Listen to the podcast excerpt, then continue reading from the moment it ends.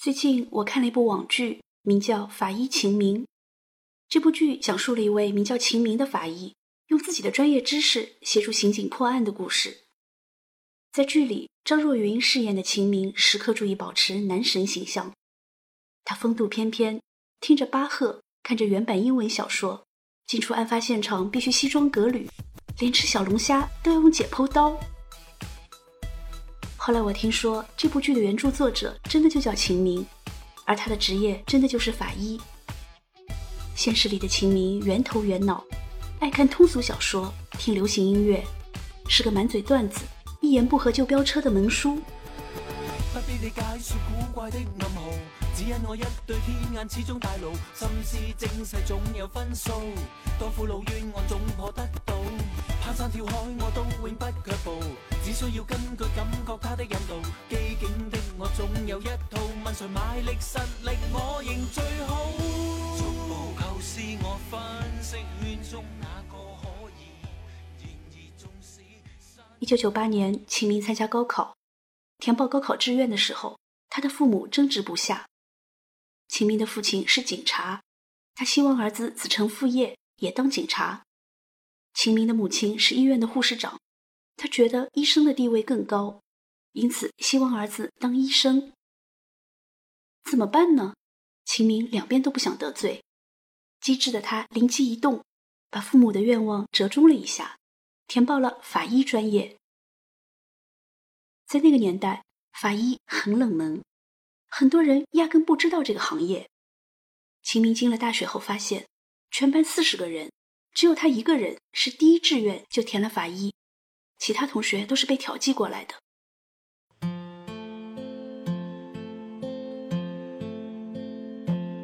二零零五年，秦明大学毕业，考入安徽省公安厅，正式成为一名法医。上班第一天，他人还没踏进办公室，就接到师傅的电话，准备出发，大门口见。秦明本以为公安厅的工作会相对清闲，谁知等待他的是每年两百多天的出差任务。每次接到任务后，根本没什么时间准备，必须立即出发，越早一秒钟到现场越好。因为尸体在不断腐败，尸体的变化可能会导致证据的消失。这么多年来，秦明对电话铃声形成了条件反射，不管睡得多沉，总能在电话响起时一跃而起。刚开始，他的妻子不理解，家庭关系一度很紧张。时间久了，妻子才逐渐习惯。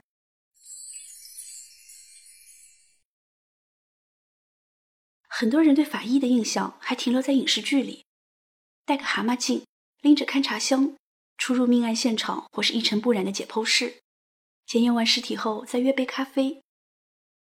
可是，在现实里，法医的工作环境十分恶劣。尤其在十多年前，秦明刚参加工作的那会儿，许多殡仪馆还没有建立起专门的解剖室，法医们只好把遗尸床推到殡仪馆角落的走廊上，就在走廊上解剖。另外，为了防止腐败液体和血液飞溅，按理说法医们应该穿戴一次性解剖服，可是，在一些经济落后地区，由于经费不足，没有购置解剖服，于是法医常常要穿着白大褂就上阵了。解剖完后还要自己清洗白大褂，以便下次继续使用。每年最热的时候，气温超过了人的体温，炎热的天气促使腐败细菌的滋生和繁殖。当很多人躲在空调房里吹冷气，法医们却要穿梭在山野间、水流中，顶着烈日，忍受着蚊虫，辛苦的打捞、检验着一具具形态各异的尸体。秦明曾经碰到这样一具尸体，捞上来的时候，尸体表面布满密密麻麻的蛆。秦明和同事们只好跑到附近的店里买了碗和筷子，然后蹲在地上把那些蛆一个个的赶到碗里。可是刚赶完表面一层，尸体的鼻子和嘴里又冒出来许多，那一碗碗的蛆长得就跟米饭似的。那以后的半个月，秦明都没碰过米饭。还有一次，秦明和同事们去勘验一起母子三人死亡案的现场。他们冒着大雪在盘山公路上行进，到达现场时天已经黑了下来。案发地是土葬区，没有殡仪馆，更没有解剖室，法医们只好在现场就地尸检。当时的山里天寒地冻，气温只有零下十五度。清明蹲在河床旁边检验，这一蹲就是六七个小时。渐渐的，他的双腿失去了知觉。检验完成后，他在助手的帮助下才勉强站立起来。除了工作环境的恶劣，法医们面对的气味也是常人难以忍受的。曾经有位摄影师来拍摄现场，那个摄影师明明已经戴了防毒面罩，可还是录一会儿吐一会儿。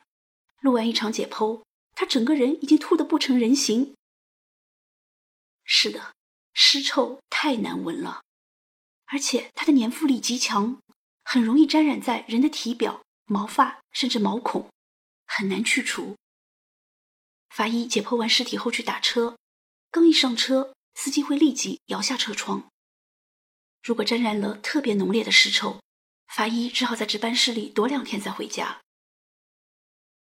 刚入行时，秦明觉得戴两层手套解剖不方便，于是只戴了一层。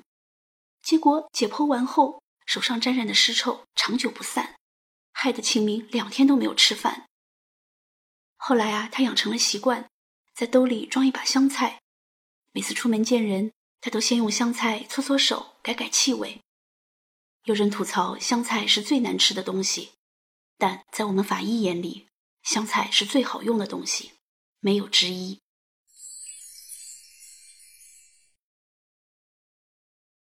听了我刚才的描述，你可能会说，法医的活儿也太辛苦了吧，简直不是人干的。那我现在告诉你。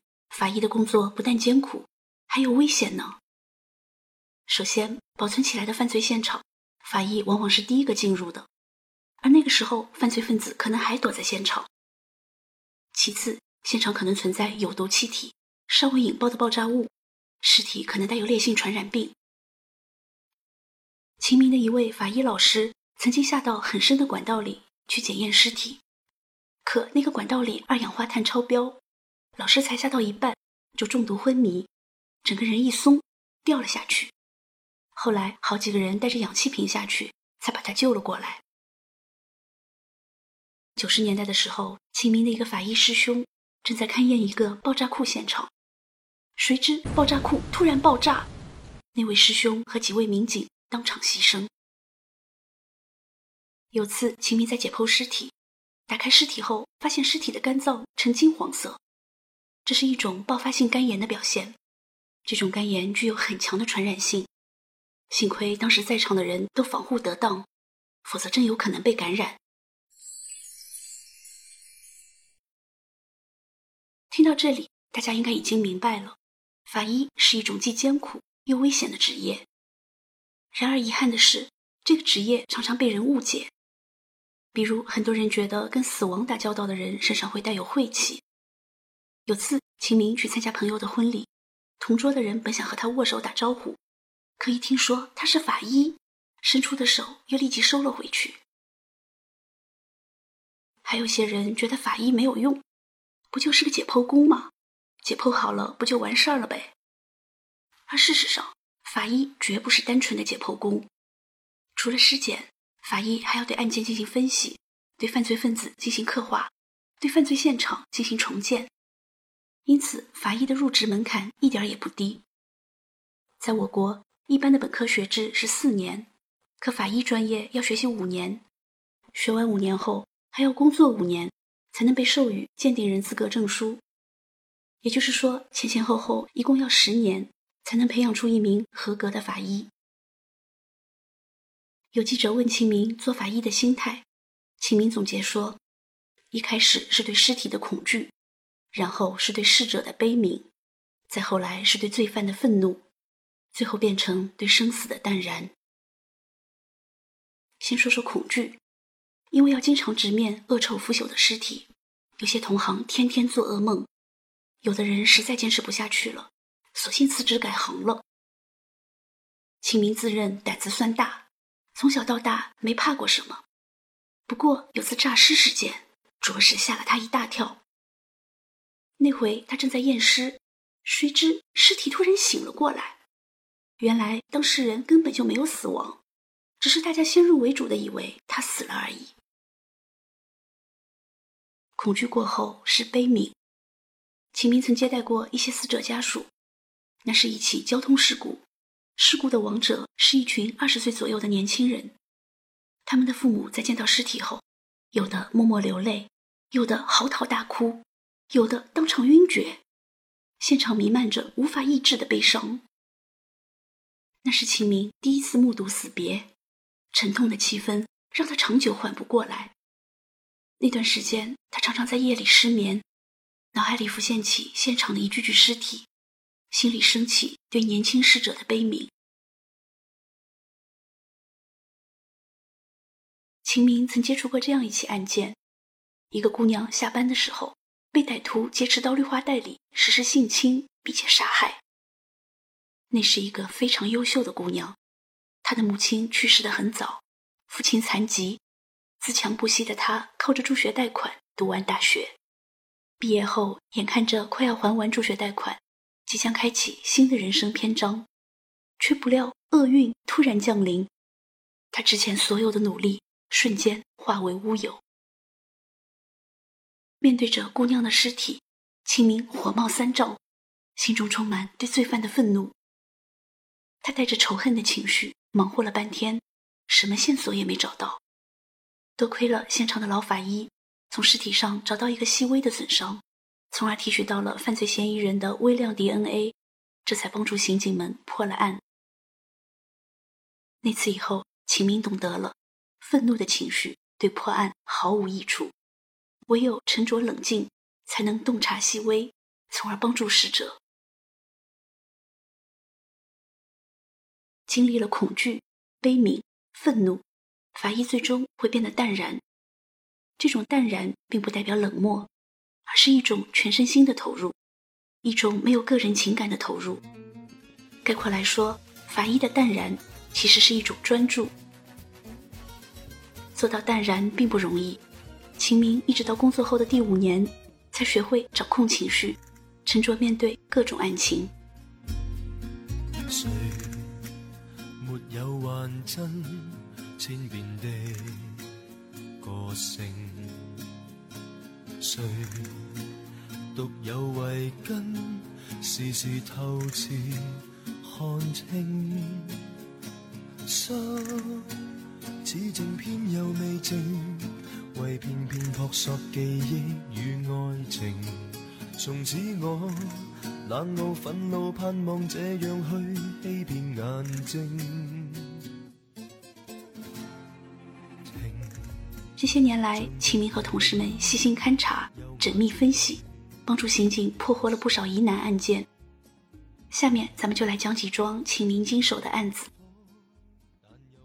秦明刚参加工作的时候，有家医院发生了一起小孩溺毙事件，死者是一个患了绝症的孩子。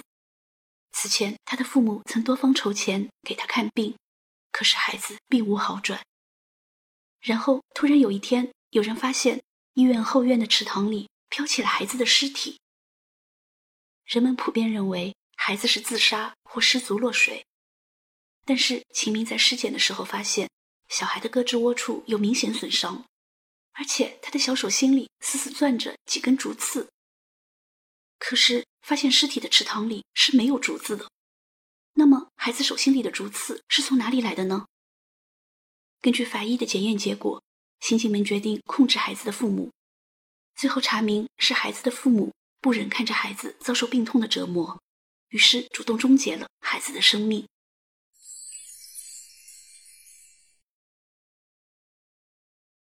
秦明遇到一个案子，一家五口惨遭杀害，嫌疑人锯掉两根栅栏后潜入室内，保险柜和主卧的现金分文未动，初步怀疑是寻仇杀人。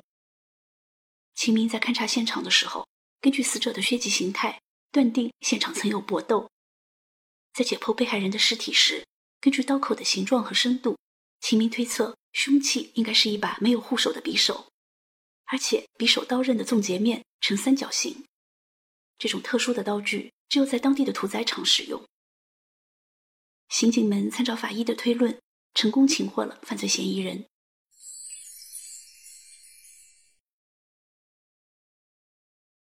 二零一一年，安徽某村一对老夫妻被杀害，因为没有明显的嫌疑人，侦破工作一度陷入僵局。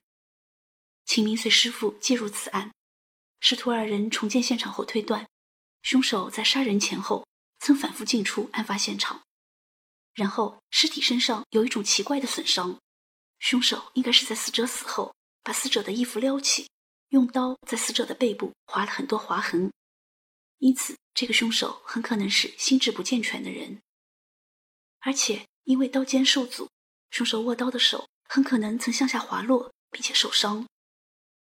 有了这些推论，刑警们很快找到了凶手——村里的一个智力低下的人。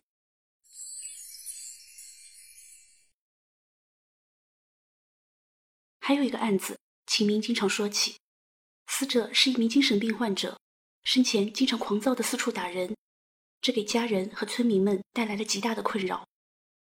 这个死者的死亡现场像是一起交通事故，然而法医尸检后推断，这根本就不是什么交通事故。这是一起命案。最终案件侦破，原来那天这个精神病人袭击了一个村民，该村民气不过，对他进行反击，致其死亡。当凶手被收押的时候，整村的老百姓都来为他求情，有些村民甚至指责法医：“你们多管闲事，多此一举。”对村民们而言，精神病人的死亡不失为一件好事。不过最后，秦明他们依旧坚持秉公办案。秦明说：“我觉得这样才算是一个成熟的法医。毕竟生命没有高低贵贱，法医唯一遵循的就是真相。即使死者十恶不赦，法医一样要搞清楚他的死亡原因，替亡者说话。”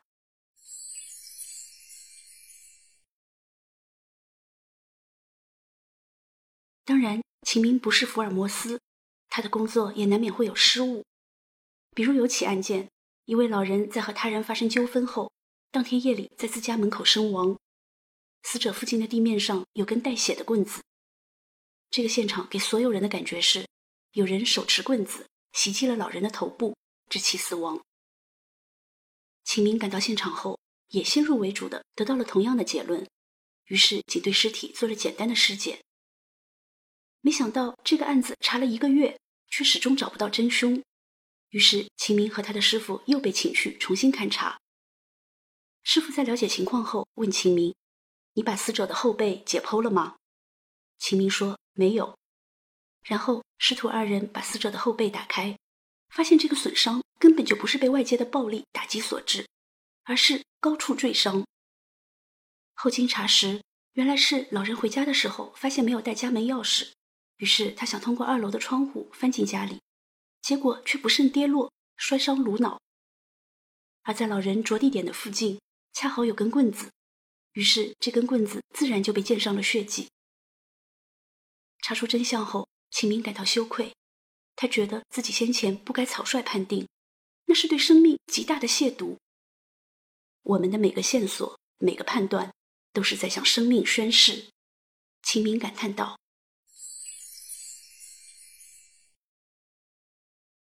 伤情鉴定也是法医工作的一部分。要知道，伤情鉴定可是得罪人的活儿。有回，两个女子互相大打出手，打完架后，他们要求警方做伤情鉴定。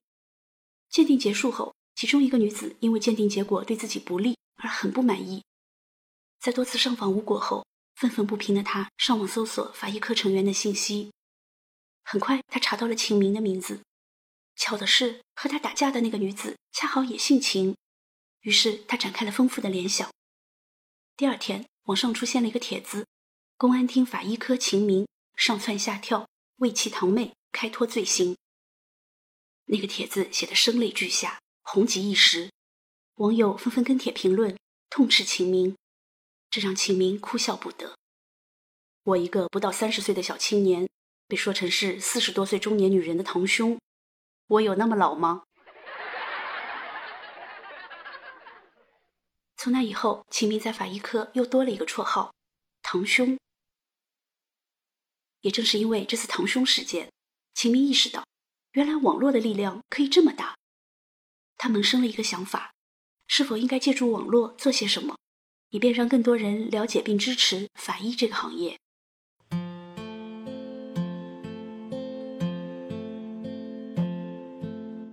二零一二年的除夕之夜，家人们正聚在一起观看春晚，秦明却躲进房间，打开电脑，进入个人博客，记录起自己经手过的那些案子。他没想到自己随手一写，居然挺受欢迎。第二天，有超过一千人阅读了他的文章。大年初二，秦明因为回老家走亲戚，没有更新博文，竟被网友催更。网友们的热情鼓舞了秦明。他决定正式开始写作，把自己经办过的案子进行梳理，并且在个人博客上连载。可是刚写到万余字，就有点写不下去了。秦明是理科生，没有太多文学细胞，平时的阅读量也不大。尽管他的故事内容十分精彩，可是缺陷也很明显，比如情节设计不够精巧，语句表达比较呆板。而且秦明的法医工作太过繁重，他很难抽出时间细细推敲文字。于是秦明想到了放弃。这个时候，妻子鼓励他继续写作，理由很简单：写小说好啊，比起打魔兽世界可好多了。秦明坚持了下来，为了写出更优秀的作品，他强迫自己保持每月数本的阅读量，还给自己制定了四项基本原则。即真实、科学，不哗众取宠，不影响工作。秦明写的故事都取材自真实案件，他还试图在作品里普及一些法医学知识，比如尸斑是如何形成的，钝挫伤的刀口长什么样，如何利用尸块找到死者的身份信息等等。这种亲历性的描述吸引了众多网友的好奇心，秦明小说的点击量越来越大。中国政法大学的教授姜振宇、悬疑作家蜘蛛、雷米等人觉得我蛮有潜力，帮着转发我的微博和帖子，粉丝就这样越来越多了。天涯社区莲蓬鬼话的版主把我的小说放到天涯社区连载，从置顶到聚焦，每一篇都能获得十万加的阅读量。此后，秦明陆续收到出版社编辑们发来的微博私信。前前后后找来的出版公司有二十多家。二零一二年九月，秦明的第一部小说《失语者》顺利出版，小说一面世便引来读者的热捧，首印一万册，很快售罄。秦明收到了两万元的首印稿费，兴奋极了。要知道，秦明那会儿的工资才每月三千块钱。自《失语者》开始，秦明一发不可收。又出版了一系列小说，如《无声的证词》《第十一根手指》《清道夫》《幸存者》等等。二零一六年，由秦明小说改编的网剧《法医秦明》大火。同年，秦明当选 CCTV 年度最具网络影响力的法治人物，《法医秦明》成了国内法医领域的第一 IP。与此同时，秦明的生活也发生了不少变化。在单位里，其他部门的陌生同事也主动过来，热情的和他打招呼，还不时的有同行找上门来要签名。秦明微博上的粉丝越来越多，这些粉丝跨越了各个年龄层，上至中年大伯大妈，下至小鲜肉和美眉，他们都是秦明的小说迷。秦明的粉丝们还给自己起了个称号“芹菜”，每次秦明办粉丝见面会，附近菜场的芹菜总能脱销。由于经常收到粉丝送来的芹菜，秦明家里最常烧的菜是芹菜炒猪肉。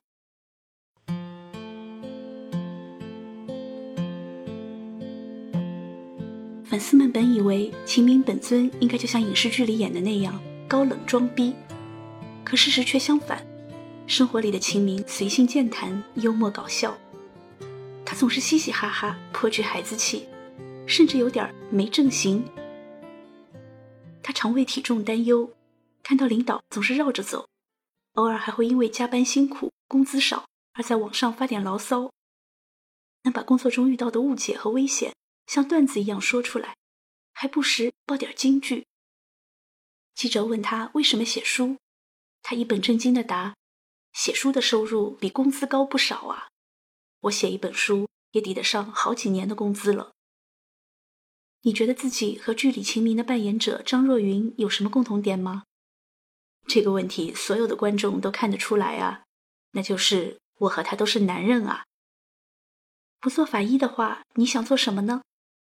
不做法医的话，难不成去做海盗？好吧，这样的秦明也太接地气了，简直令粉丝跌破眼镜，甚至有人怀疑秦明的微博是请别人打理的。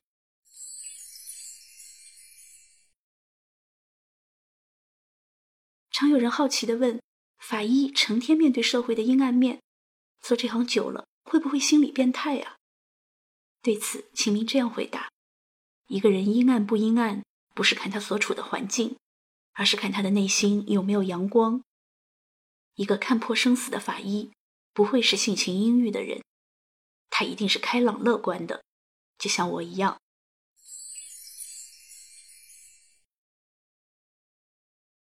十多年来，秦明一直兢兢业业地坚守在法医岗位上，他每天骑脚踏车上下班。